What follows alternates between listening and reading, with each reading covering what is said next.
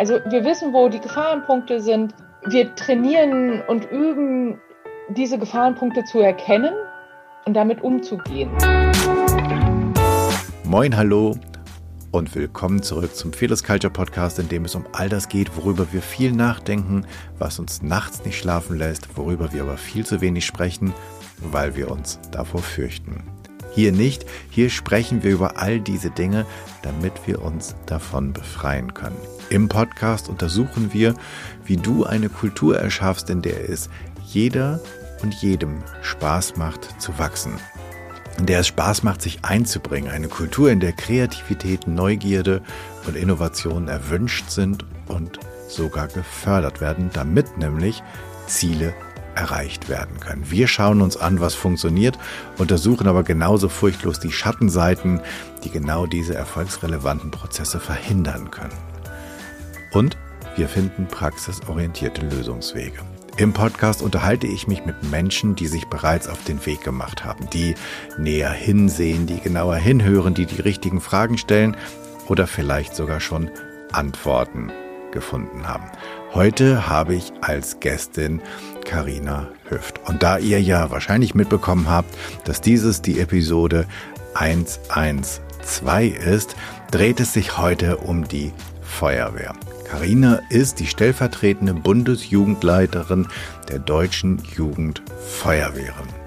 Sie ist, wenn ich das richtig recherchiert habe, Kreisbrandmeisterin sowie Kreisjugendfeuerwehr Warten im Landkreis Darmstadt-Dieburg. Was genau das alles bedeutet, wird sie uns bestimmt gleich selber erklären, wenn ich aufgehört habe, hier zu sammeln.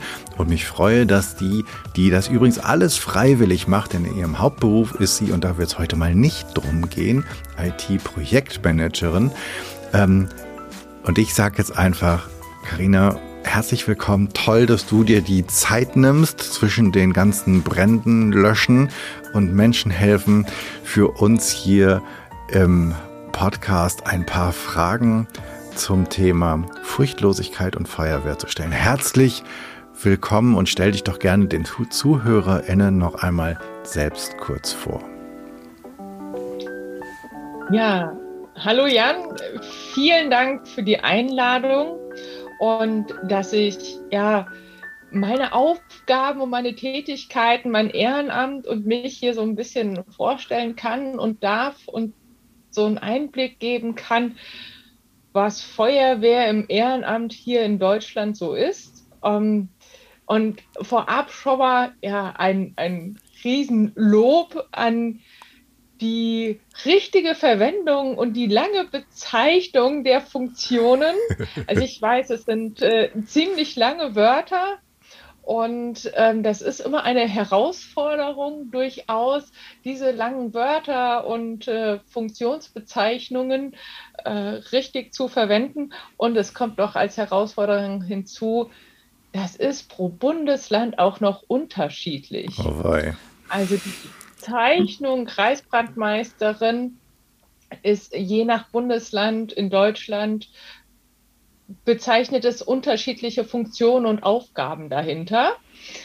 Ähm, und hier bei uns in Hessen ähm, und im Landkreis Darmstadt-Dieburg bedeutet Kreisbrandmeisterin, dass ich eine der Stellvertreterinnen bin vom Kreisbrandinspektor. Das ist sozusagen der Feuerwehrchef über alle Feuerwehren im Landkreis und ich bin eine seiner Stellvertreterinnen mit dem Schwerpunkt der Jugendfeuerwehrarbeit und der Kinderfeuerwehren. Also die bin ich, für die bin ich da, bin Ansprechpartnerin, Organisatorin.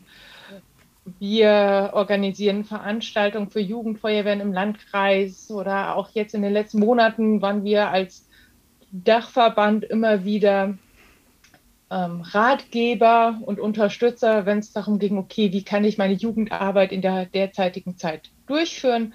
Da haben wir Tipps und Tricks und Hinweise erstellt und an die Hand gegeben und sind immer wieder da, wenn Fragen äh, sind, aber sind auch Ideengeber für Veranstaltungen. Ja, das sind so die Aufgaben, um die ich mich im Landkreis kümmere. Und wie gesagt, seit August ganz frisch stellvertretende Bundesjugendleiterin bei der Deutschen Jugendfeuerwehr. Und ähm, das ist dann nochmal eine ganz andere Ebene und dort ja so struktureller Ideengeber für alle Jugendfeuerwehren in Deutschland. Okay, großes, großes Thema und das alles im Ehrenamt.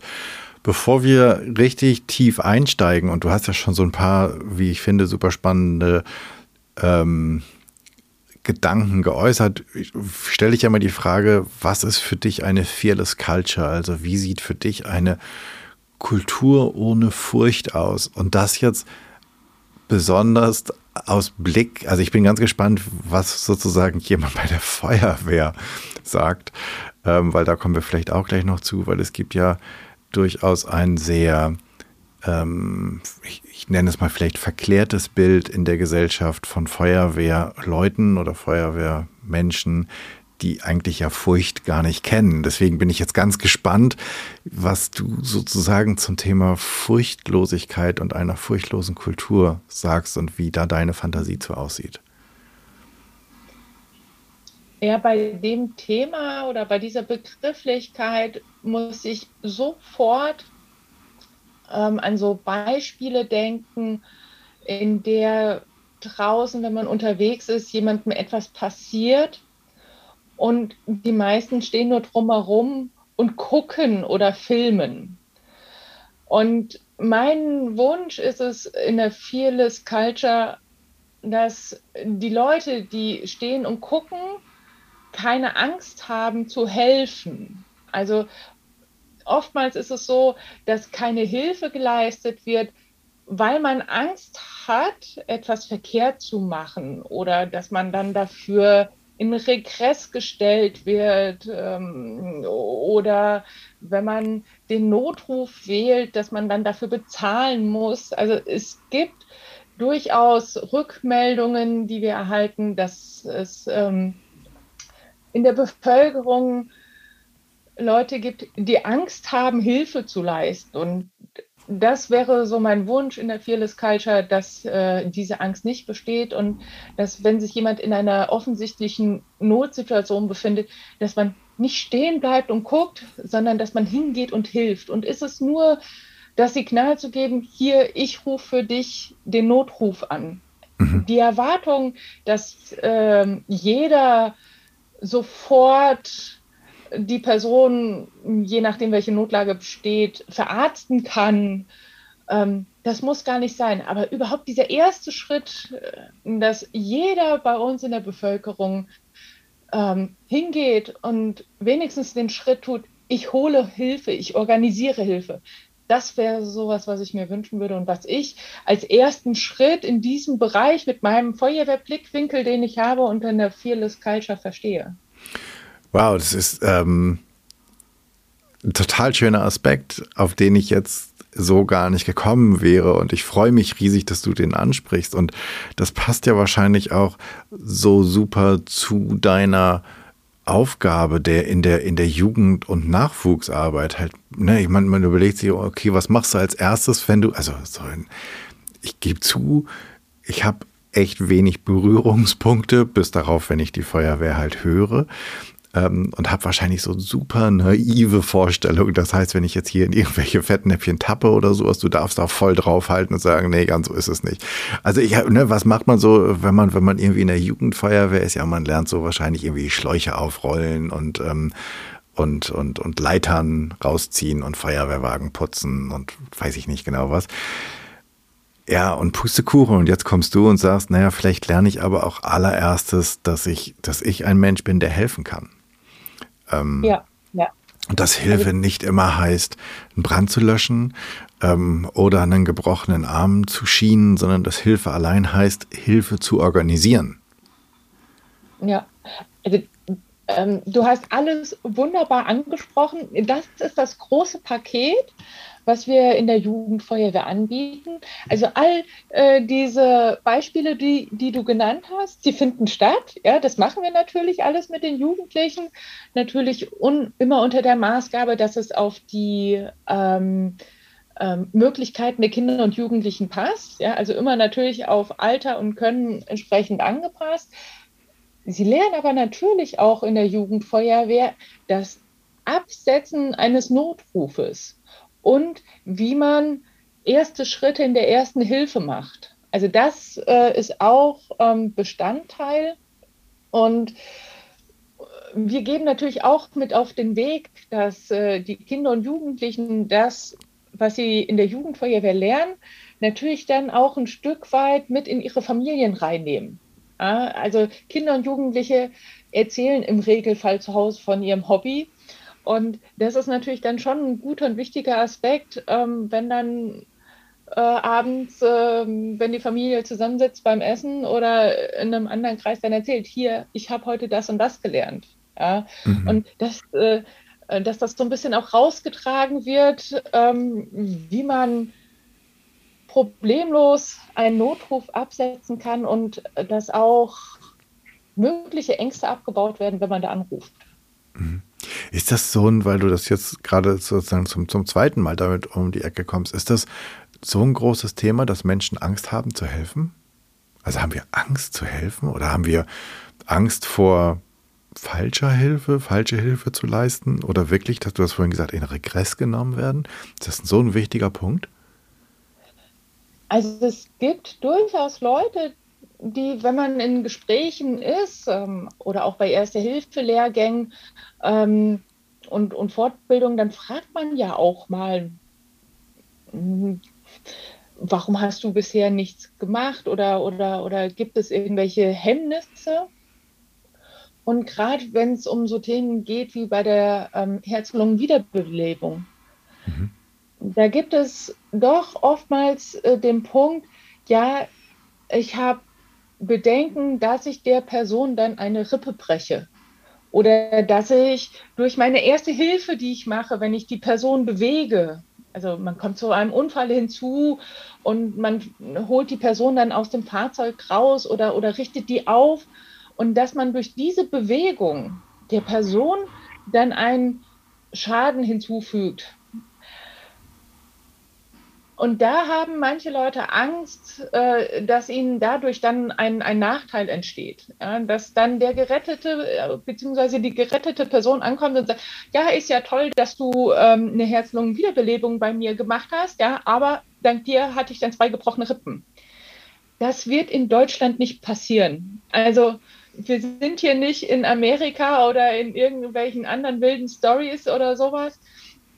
Ähm, es ist bei uns in Deutschland eher andersrum der Fall. Man wird, also man kann verfolgt werden, wenn man nachweislich keine Hilfe geleistet hat. Also das heißt, man kann keine falsche erste Hilfe leisten.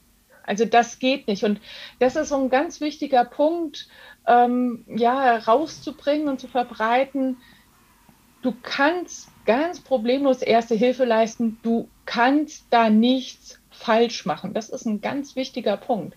Also man braucht kein Hemmnis haben, um da zu helfen. Und es haben auch schon Untersuchungen gezeigt, dass ähm, wenn jemand draußen in der Fußgängerzone umgefallen ist, die meisten gehen dran vorbei. Wenn dann aber eine Person hingegangen ist und fängt an zu helfen, mhm. dann helfen auch andere. Also es ist ungemein wichtig, dass es diese eine Person gibt, die anfängt, Hilfe zu leisten. Und dann kommen auch andere Unterstützungen dazu. Aber es ist ähm, in dieser ja, Gruppendynamik, die da in so einer Situation entsteht, ist es für viele unheimlich schwer, ähm, wenn ja, eine Person umgefallen ist und es bildet sich so ein Kreis, aus diesem Kreis herauszugehen, auf die ja, Person, die Hilfe braucht, zuzugehen und zu sagen, hier, ich mache den ersten Schritt und helfe ihr jetzt. Okay. Das ist für viele relativ schwierig. Aber wenn eine, wie gesagt, eine Person da ist, die schon Hilfe leistet, dann findet sich auch einfach eine zweite und dritte Person, die unterstützen. Mhm. Aber es muss erstmal eine Person diesen Schritt gemacht haben das ist so ein, so, ein, so ein Aspekt, den ich bis jetzt, wie gesagt, noch überhaupt nicht auf dem Schirm hatte, weil äh, was mich an Feuerwehren halt im, im Rahmen von Furchtlosigkeit halt auch so interessiert hat, ist, dass das ja Menschen sind oder ihr seid eine besondere Art von Menschen, die bereit sind, ihr eigenes Leib und Wohl, zumindest theoretisch und wahrscheinlich ab und zu auch praktisch, für das ähm, Leib und Wohl anderer regelmäßig in Gefahr zu bringen. Und auch wenn ihr, und das vermute ich jetzt einfach mal, ähm, wenn ihr auch trainiert, wie ihr es macht, dass ihr da unbeschadet bei rauskommt, so ist keine Ahnung, ob ein brennendes Haus oder ein, ein schwerer Unfall auf einer Autobahn, ähm, wo ihr mit dabei seid, ja trotzdem etwas, wo man nie ausschließen kann, dass man sich selbst in Gefahr bringt. Und ihr tut es nicht wie, ich sag mal, irgend so Base-Jumper oder äh, irgend so ein, keine Ahnung, Tiefseetaucher ähm, auf, aufgrund des Thrills und weil ihr Spaß habt, sondern ihr macht das, weil ihr anderen Menschen helfen wollt. Ist das ähm, ist das nicht ein bisschen Wahnsinn? Ähm, also, wo, wie verortest du das? Und sind das, gibt es einen bestimmten Typus? Und wenn du jetzt gerade auch von Kindern sprichst, ist das etwas, was eigentlich alle wollen? Ähm, wie kommt man dazu, dass man, dass Mann und Frau dies tun? Dass Mädchen und Jungen sagen, okay, also mögen, mögen die alle die Gefahr so oder mögen die alle das Helfen so? Was ist der Beweggrund dahinter, dass ich zur Feuerwehr gehe? Also, dass es innerhalb der Feuerwehr, also es ist nicht so, dass es da gar kein, also dass es komplett fearless ist. Also natürlich haben wir auch in Anführungszeichen Ängste, beziehungsweise wir wissen bewusst, wo Gefahren sind. Und das üben und trainieren wir. Also wir wissen, wo die Gefahrenpunkte sind. Wir trainieren und üben, diese Gefahrenpunkte zu erkennen und damit umzugehen. Ähm, und so ein bisschen möchte ich auch ähm, ja, das ein bisschen neutralisieren, dieser, dieser Alltagshelden-Epos, der da immer so ein bisschen mitschwingt. Ähm, also wir sind ähm, nicht die Firefighting Heroes, ähm, sondern in der Feuerwehr ähm, sind sozusagen wirklich der Querschnitt der Bevölkerung. Und auch bei den Kindern und Jugendlichen. Also wir haben Kinder und Jugendlichen aus wirklich jeder Altersgruppe ähm, und wirklich durch alle Bevölkerungsschichten durch. Also es, die Feuerwehr ist wirklich ähm, ja der Durchschnitt, in Anführungszeichen der Durchschnittswert der Bevölkerung. Es ist für alle da. Ähm, jeder kann da hingehen, jeder hat Zugang dazu. Ähm, Jugendfeuerwehr und Feuerwehr ist kostenfrei. Also das heißt, man hat einen sehr niedrigschwelligen Zugang dazu. Man muss außer Motivation und Neugier nichts weiter mitbringen. Und das ist auch das Schöne, man bekommt alles, um dieses Hobby auszuführen, gestellt. Also man muss die äh, Sicherheitsklamotten, die man dann anhat, die bekommt man gestellt. Also das heißt, man muss da nicht noch zusätzlich drin investieren. Am Anfang, gerade bei den Kindern und Jugendlichen, ist es natürlich ähm, die Faszination von roten Feuerwehrautos.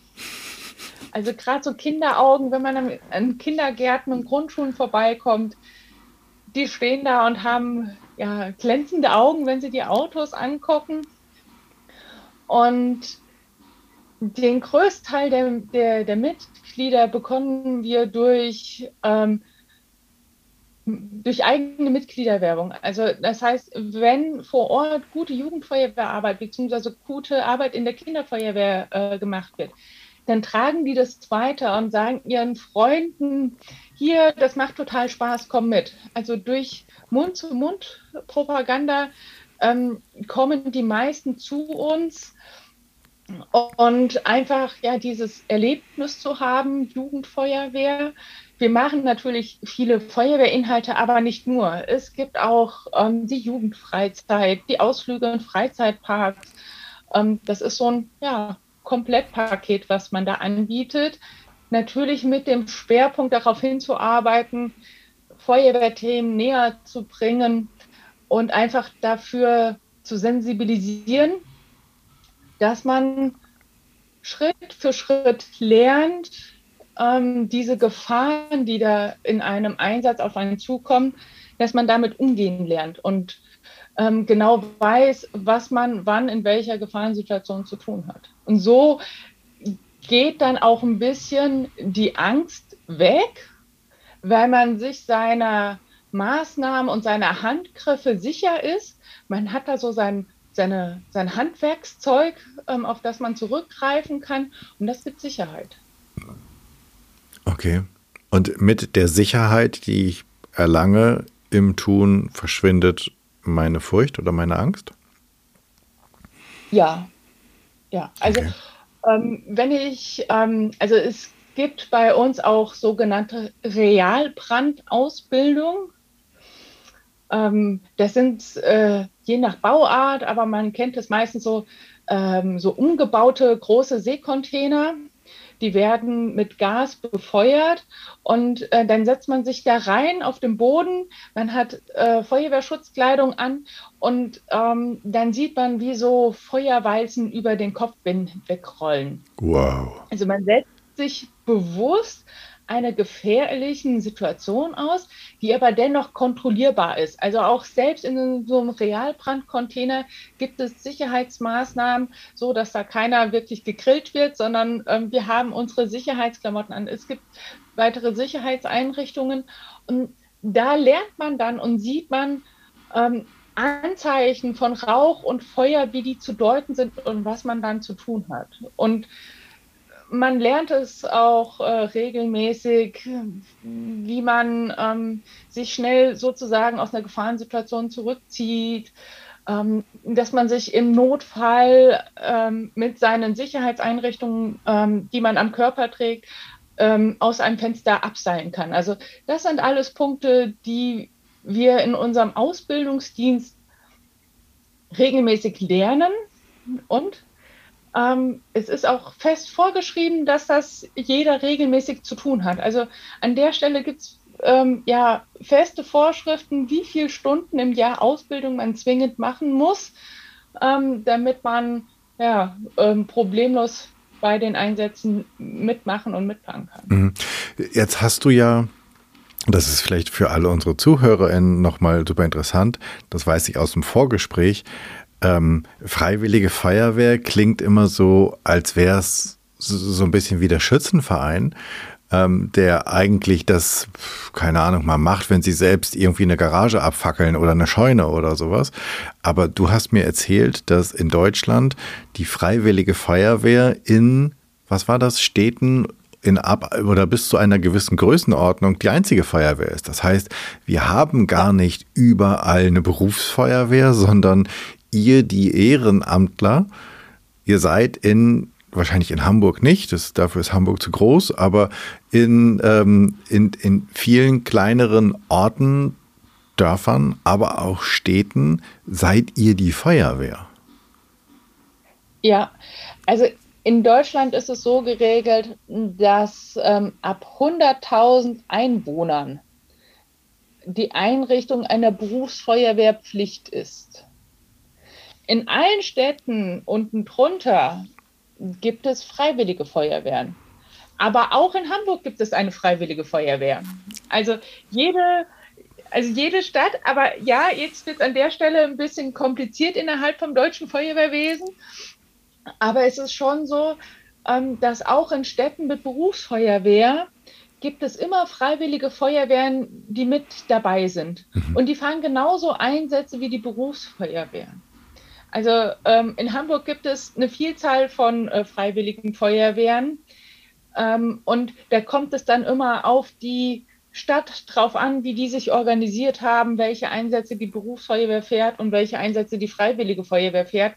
Das ist sehr von den Bundesländern auch abhängig. Mhm. Jedes Bundesland hat nochmal so sein eigenes Feuerwehrgesetz, wo solche Sachen auch drin geregelt sind.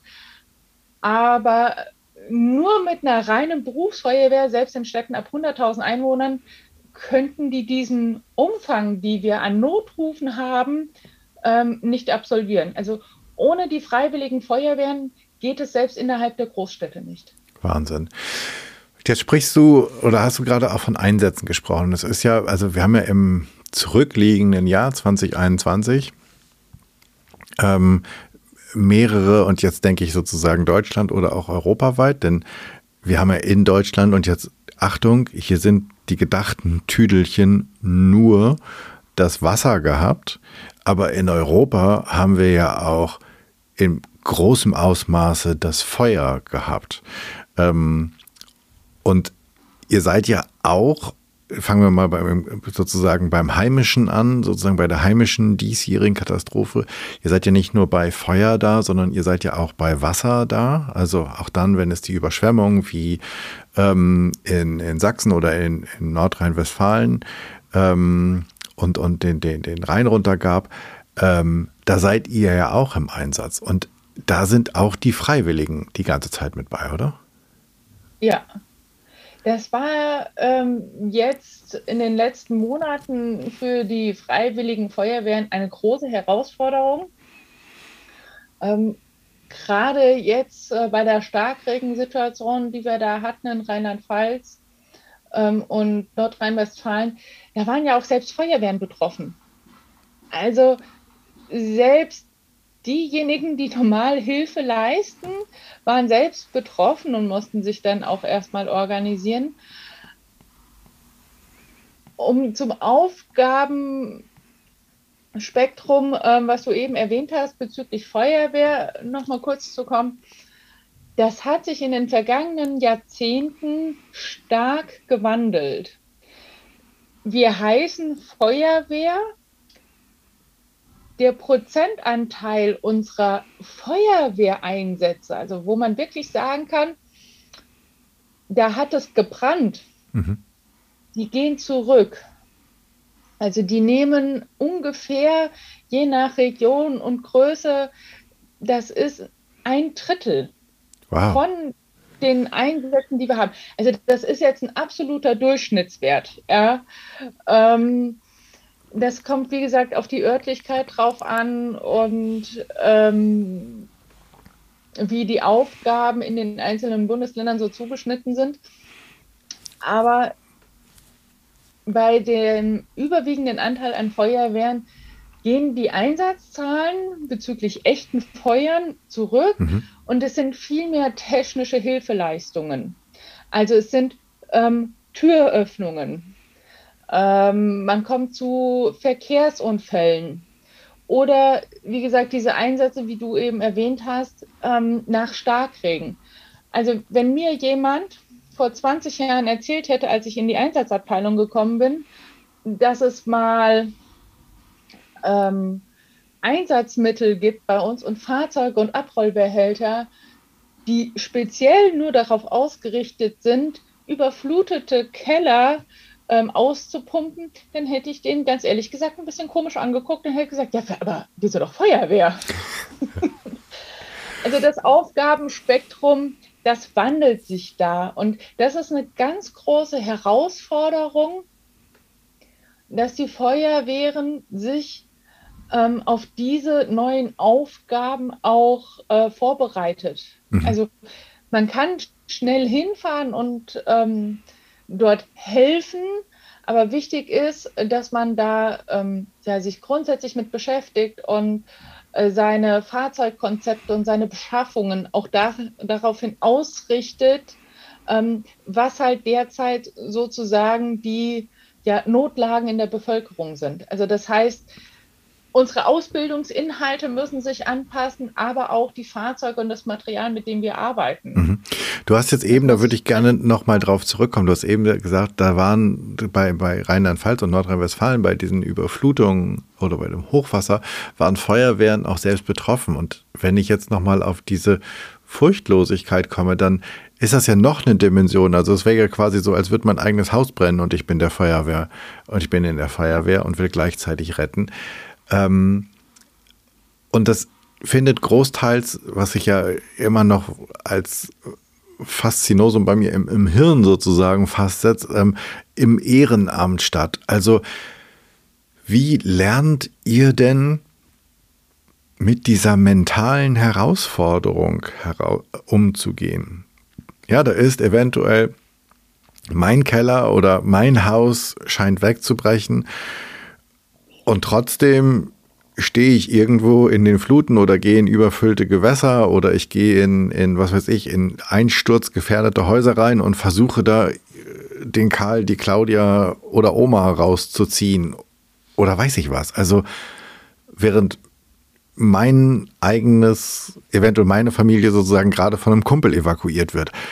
Das muss ich ja, das muss ich ja mental auch irgendwie wuppen. Also, ne, wir waren jetzt dabei, ja, es gibt diese ganzen technischen Übungen, fein, aber gibt es, also macht ihr regelmäßig auch Mentaltrainings, weil das ist ja etwas, ähm, da muss ich ja trotzdem mit klarkommen.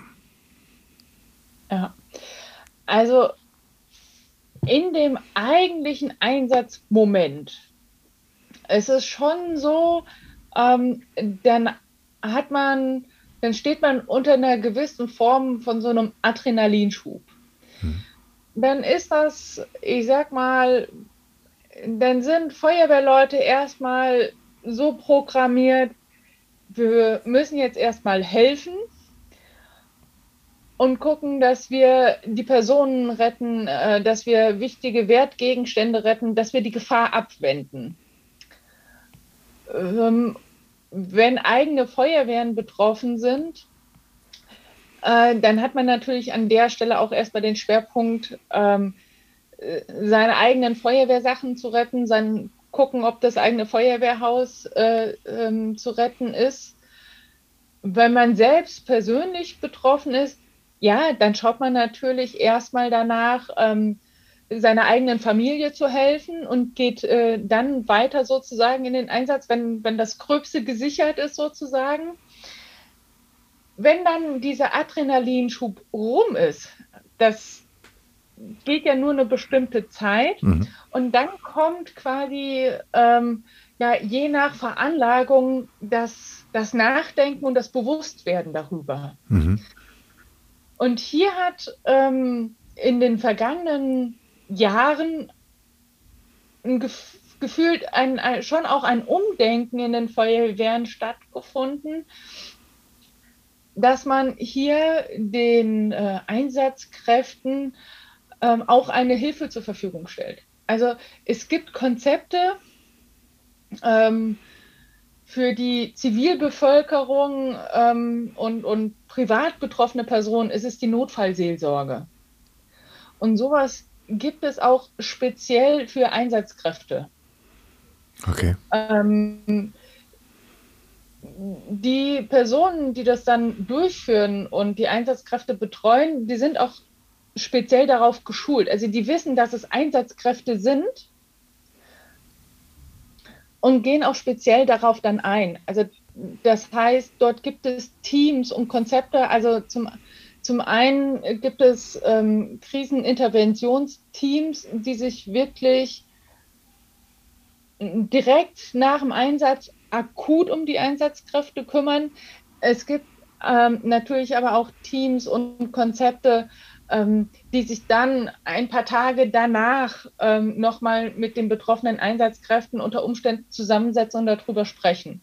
Also da ist ähm, das Angebot inzwischen schon breiter und vielfältiger. Ähm, und in den Feuerwehren wird als mehr bekannter und auch, ähm, ja, es ist eine höhere Akzeptanz auch da, ähm, dass man äh, auf solche Angebote zurückgreifen kann. Mhm. Also es gibt durchaus Feuerwehren, ähm, bei denen ist es inzwischen Standard, wenn sie einen Einsatz hatten mit Todesfolge, dass definitiv immer ähm, zwei also ein bis zwei externe Personen äh, vorbeikommen, die ein kurzes Gespräch mit der Gruppe suchen und einfach nochmal in ganz kurzen Worten drüber sprechen, was ist in diesem Einsatz passiert. Und dass sie einfach da sind und wirklich auch physikalisch zeigen, dass sie ansprechbar sind. Also es gibt da jetzt keinen großen Stuhlkreis, ja, man muss das irgendwie zwei Stunden durchkauen. Darum geht es nicht. Das ist wirklich eine kurze Anwesenheit zu signalisieren, ihr habt gerade äh, eine ja, sehr krasse Situation durchgemacht. Mhm. Das kann belastend sein.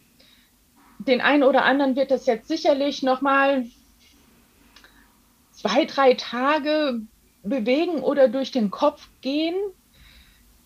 Wenn es allerdings nach ein paar Tagen nicht aufhört und die ganze Zeit präsent ist, dann meldet euch bitte bei uns und dann können wir gemeinsam in ein Gespräch gehen und gucken, ähm, wer, was vielleicht möglich weitere Schritte sind. Mhm. Ja, weil ich stelle mir vor, dass wenn so ein Einsatz, der ist ja auch körperlich einigermaßen herausfordernd. Also das Geklöter, was ihr da die ganze Zeit mit euch rumschleppt, wiegt ja auch ein bisschen was. Ähm, und dann ist man da eventuell irgendwie unterwegs und hat sich auch körperlich ziemlich angestrengt. Das dauert ja auch eine Zeit, bis ich überhaupt mich wieder gesammelt habe und ähm, all das in meinem in meinem Bewusstsein angekommen ist, was da gerade passiert ist. Ähm, wenn ich richtig informiert bin, du bist doch auch in Griechenland gewesen, oder? Und hast ja, da ja. sozusagen, du hast im europäischen Ausland freiwillig europäisch-ausländische Feuer mit bekämpft. Ähm, andere fahren da zum Urlaub machen hin, du zum Feuer löschen. Ich, ich glaube, wir Normalos haben überhaupt gar keine Idee davon, wie sich so ein Waldbrand anfühlt. Also nicht, ich meine jetzt nicht die Temperatur, sondern ich meine, wenn du merkst, dass um dich herum die Welt brennt, weil du stehst ja mittendrin und dann sieht es doch so aus, oder nicht? Ja. Also selbst für uns Feuerwehrleute, die wir ja schon Waldbrände gesehen haben und mitbekommen haben, ähm, wir sind da Flächen abgefahren und Bereiche abgefahren. Ähm, also selbst wir waren überrascht oder, oder für uns waren es auch neue Dimensionen an, an Fläche, die dort ähm, weggebrannt sind. Mhm.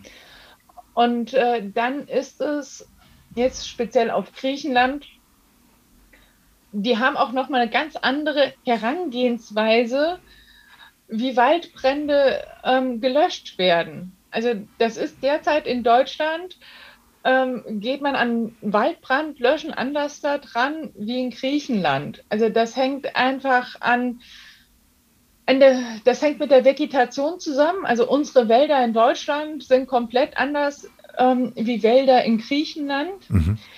Wir haben eine ganz andere Infrastruktur. Wir haben große Feuerwehrfahrzeuge. Ähm, wir haben, unsere Feuerwehren sind grundsätzlich durchschnittlich schon sehr gut ausgestattet. Ähm, in Griechenland ähm, hat es nicht die Dichte an Feuerwehren. Ich hatte vorhin erwähnt, dass es bei uns eigentlich ähm, in, in jedem Ortsteil gibt es eine Feuerwehr, eine Freiwillige. Das ist in Griechenland nicht so. Also da gibt es auch keine gesetzliche Vorschrift. Also wir haben in Deutschland und das ist egal in welchem Bundesland, gibt es die gesetzliche Verpflichtung, dass innerhalb von einem bestimmten Zeitfenster wirksame Hilfe geleistet werden muss. Also das heißt, es gibt einen gesetzlichen Auftrag, ähm, dass jede Kommune dafür Sorge tragen muss, dass diese Hilfe ähm, die Feuerwehr ähm, bereitgestellt wird.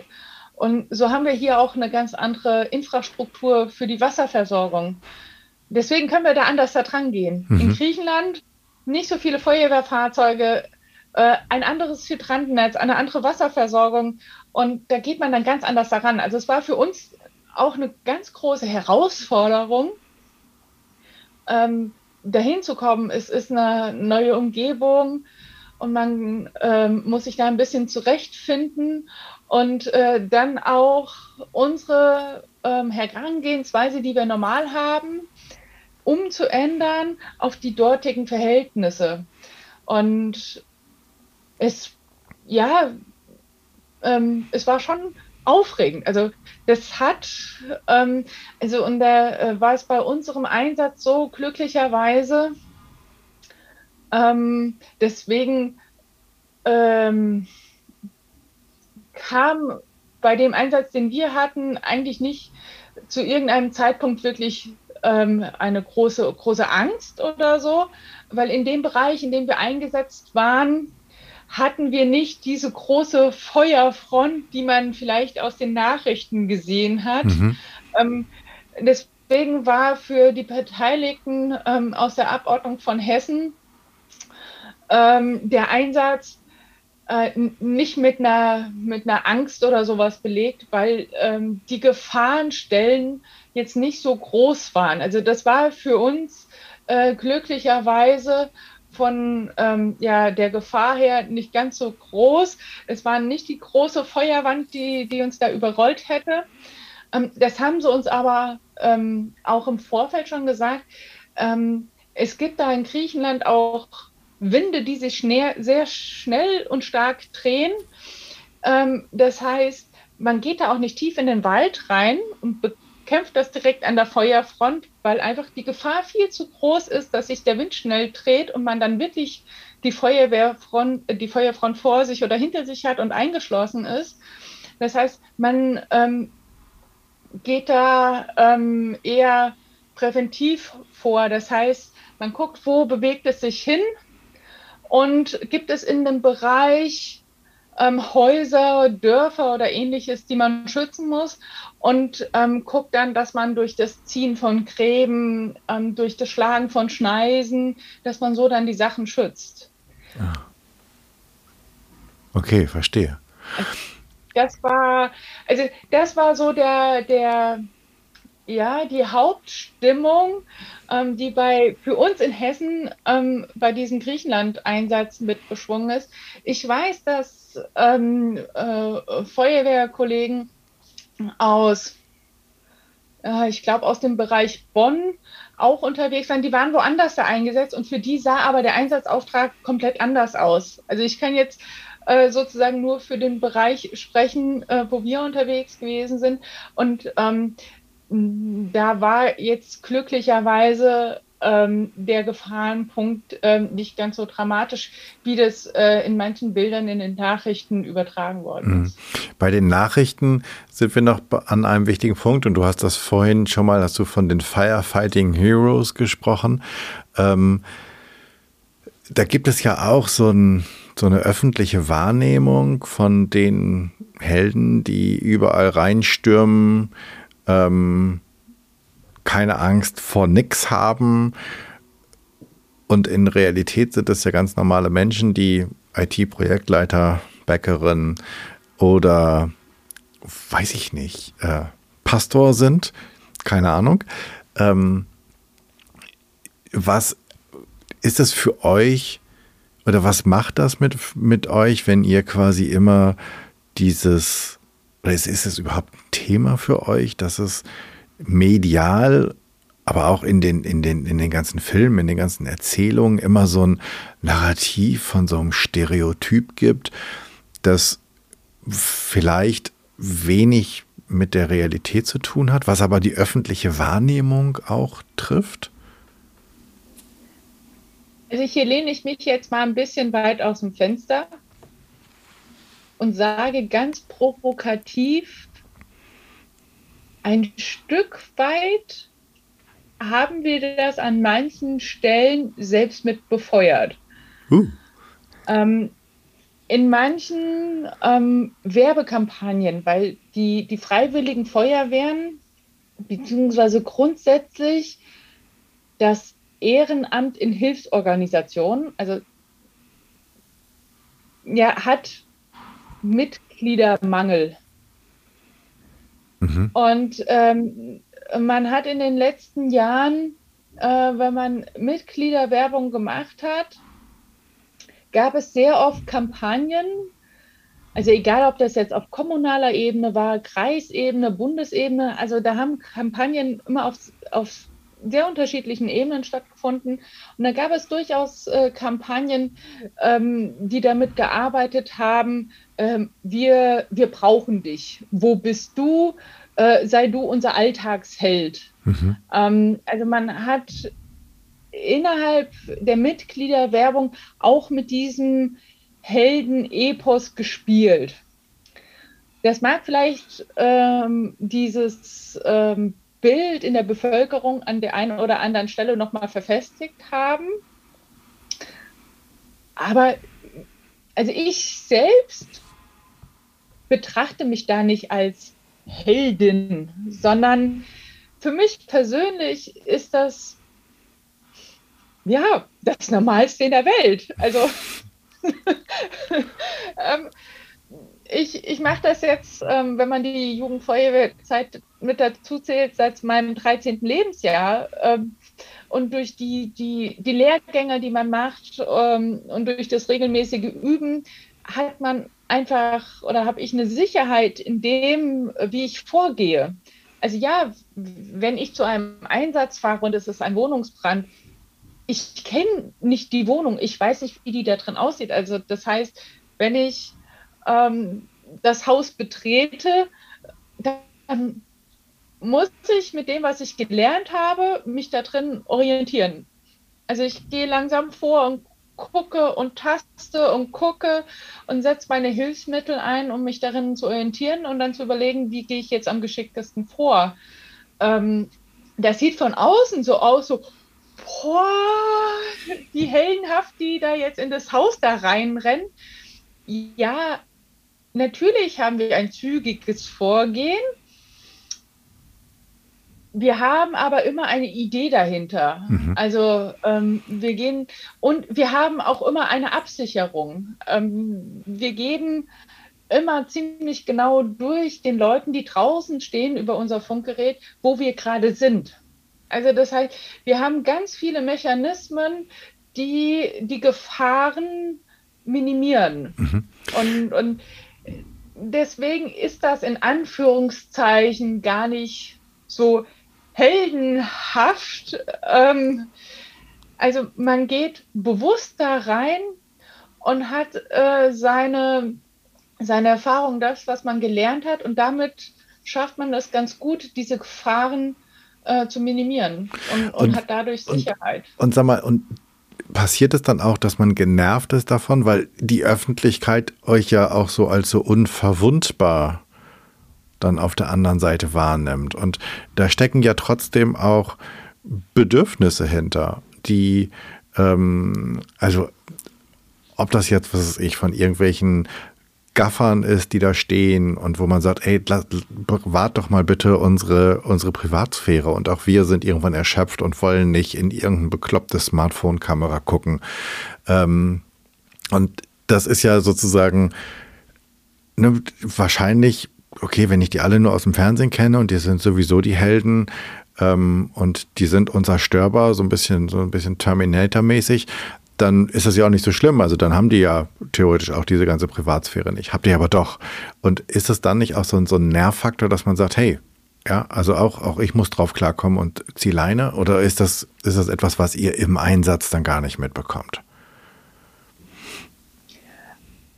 Im Einsatz direkt ist es für uns eher schwierig oder ein Nervpunkt, gerade die ja, Gaffer, die zugucken, also die Handys draufhalten, nicht wegen uns. Also ich glaube, die wenigsten von uns würden sich daran stören, wenn die Gaffer uns filmen. Ähm, die filmen aber ähm, die geschädigten Personen oder das äh, beschädigte Gebäude, das beschädigte Auto.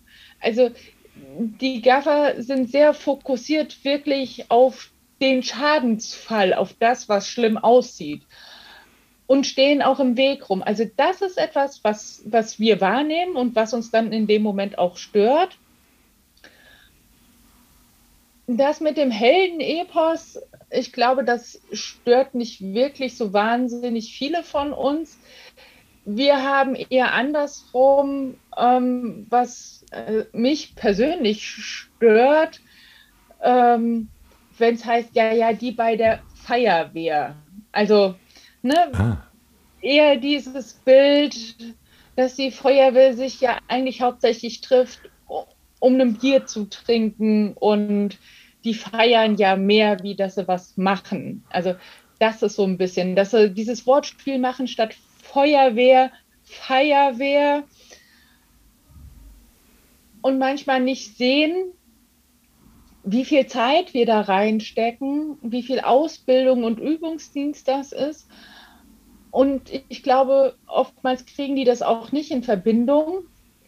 Wenn wir äh, von unserem Hobby erzählen, ähm, ja, wir machen auch Feuerwehrfeste, aber das ist ein ganz kleiner Prozentteil von unserem Zeitaufwand im Vergleich zu unserem Übungsdienst. Und dass die dieses Feuer, Feuerwehrfest ausrichten, genau die gleichen Personen sind, die halt auch losrennen, ähm, wenn, wenn der Melder geht.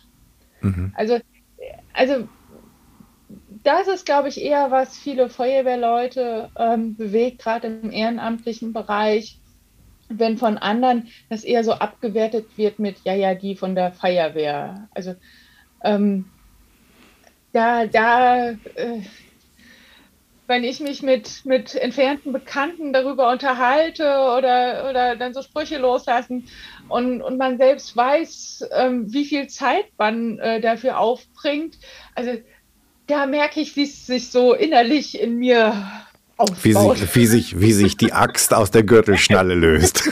ja. ja, super, super verständlich, auf, auf jeden Fall. Okay, also wenn ich jetzt, also ein, eine Sache, die ich jetzt definitiv mitnehme, ist, dass es A, dass Feuerwehr viel, viel mehr macht als Feuerlöschen. Ja, das ist mir schon aufgefallen, weil man sieht, eure Wagen, eure Autos ganz häufig auch an Unfallorten. Und manchmal ist es auch so, dass ich denke, so, äh, was macht denn die Feuerwehr jetzt hier? Es brennt doch gar nicht, aber jetzt habe ich es endlich verstanden. Ähm, ich habe vor allen Dingen auch verstanden, dass eure vielen Übungen und die Sicherheit dazu führt, dass Furcht und Angst genommen wird und dass es nicht furchtlose Menschen sind, sondern gut trainierte oder gut ausgebildete Menschen. Und was ich immer noch total faszinierend finde, ist, dass äh, ja fast überall die Freiwillige Feuerwehr, also Menschen im Ehrenamt, uns restlichen in ihren pupsigen Sesseln sitzenden retten, helfen und unterstützen, wenn es brennt oder wenn das Wasser fließt. Ähm, und das lässt mich zu der Frage kommen, wenn ich jetzt mehr wissen will und wenn ich jetzt auch so denke, so, hm, ich könnte, ich könnte ja mal überlegen, ob das nicht auch was für mich wäre. Ähm, oder ich will in Kontakt mit dir kommen. Wie, wie geht das? Also vielleicht, fangen wir vielleicht bei dir an. Was, wie komme ich mit dir in Kontakt? Ähm, vielleicht habe ich ja auch Kinder, Jugendliche, Neffen oder irgendwas, wo ich denke, die, die könnte ich mal für die Feuerwehr, so Jugendfeuerwehr interessieren. Ähm, wie komme ich in Kontakt? Ja, an der Stelle einfach mal gucken auf jugendfeuerwehr.de die Deutsche Jugendfeuerwehr hat eine Internetseite. Da stehen die Kontaktdaten drauf. Da kann man mir einfach eine E-Mail schicken. Also höft.jugendfeuerwehr.de. Darunter bin ich problemlos erreichbar. Und ansonsten vor Ort, egal ob Kinderfeuerwehr, Jugendfeuerwehr, Einsatzabteilung, geht auf, also googelt eure Kommune und Feuerwehr. Da kommt ihr eigentlich immer relativ äh, zu einem guten Ergebnis. Oder geht auf die Seite von eurem Rathaus. Und äh, die Freiwilligen Feuerwehren in Deutschland sind nämlich eine Abteilung der öffentlich-rechtlichen Einrichtung. Also das heißt, so wie es äh, das Einwohnermeldeamt gibt, gibt es auch die Abteilung äh, Feuerwehr. Und das heißt, spätestens beim Rathaus kriegt ihr eine Information, wie ihr eure örtliche freiwillige Feuerwehr erreichen könnt. Und dann einfach dort erfragen, wann die sich treffen. Oder einfach mal am Feuerwehrhaus vorbeigehen. Ähm, vielleicht hängt da ein Hinweis, wann die sich immer regelmäßig treffen und einfach hingehen und sagen, hier, ich möchte gerne mal mitmachen. Bei uns persönlich im Landkreis haben wir in den letzten Jahren festgestellt, dass es auch vermehrt Quereinsteiger gibt. Also wir hatten letztens einen Grundlehrgang, also wo man die grundlegenden Schritte lernt, um bei der Feuerwehr einzusteigen. Da sind inzwischen 40 Prozent Quereinsteiger. Also wir hatten, das älteste, was war, war ein 53-Jähriger. Also das heißt, wir sind Altersgruppen unabhängig sozusagen unterwegs. Man kann aus ja, jedem Lebensalter, Lebenssituation heraus, wir sind auch nicht auf Berufsgruppen oder sonst irgendwas spezialisiert. Wir sind über Handwerker, Architekten, Projektmanager. Es ist alles dabei. Alles dabei. Also deswegen einfach mal gucken vor Ort. Übers Ra spätestens über, übers Rathaus kriegt ihr definitiv eine Information, wie die Kontaktdaten sind. Sehr schön. Wenn ich jetzt eine Bühne baue und ich lade dich ein, vor 100 Menschen zu sprechen. Zweigeteilte Frage, worüber möchtest du reden und wen soll ich für dich einladen?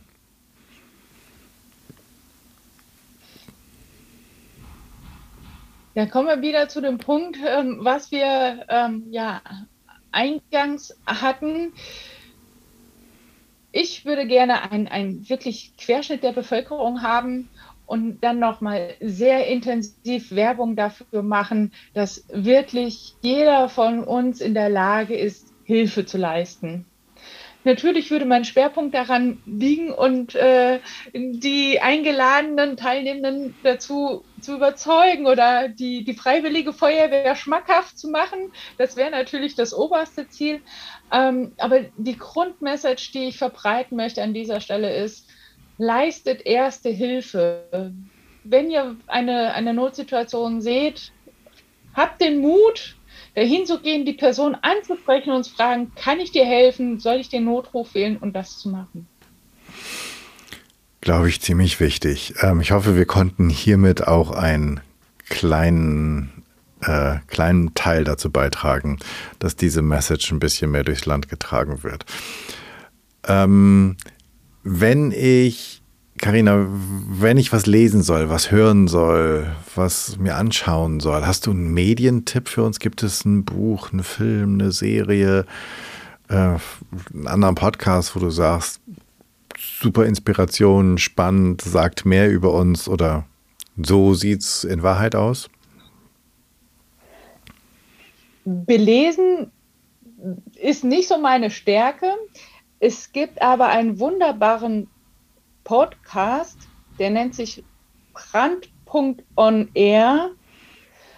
Das ist äh, ja von der Person her auch so eine wunderbare Mischung. Ähm, kommt aus dem, ähm, ja, in Anführungszeichen sozialen Bereich, war aber auch viele, viele Jahre ehrenamtlich in führender Funktion einer Feuerwehr unterwegs ähm, und ähm, geht da auch auf solche Themen, die wir hier hatten, ein und äh, ist eine wunderbare Mischung aus äh, ja, Feuerwehrleben und wie gehen Feuerwehrleute damit um. Ja, cooler Tipp. Das Findet ihr alles in den äh, Shownotes, äh, brand.onair. Wenn ich jetzt in der nächsten Woche, bis die nächste Episode rauskommt, mal was anders machen soll, was neu machen soll? Was ist die Challenge, die kleine Aufgabe, die du den Zuhörenden mitgeben möchtest?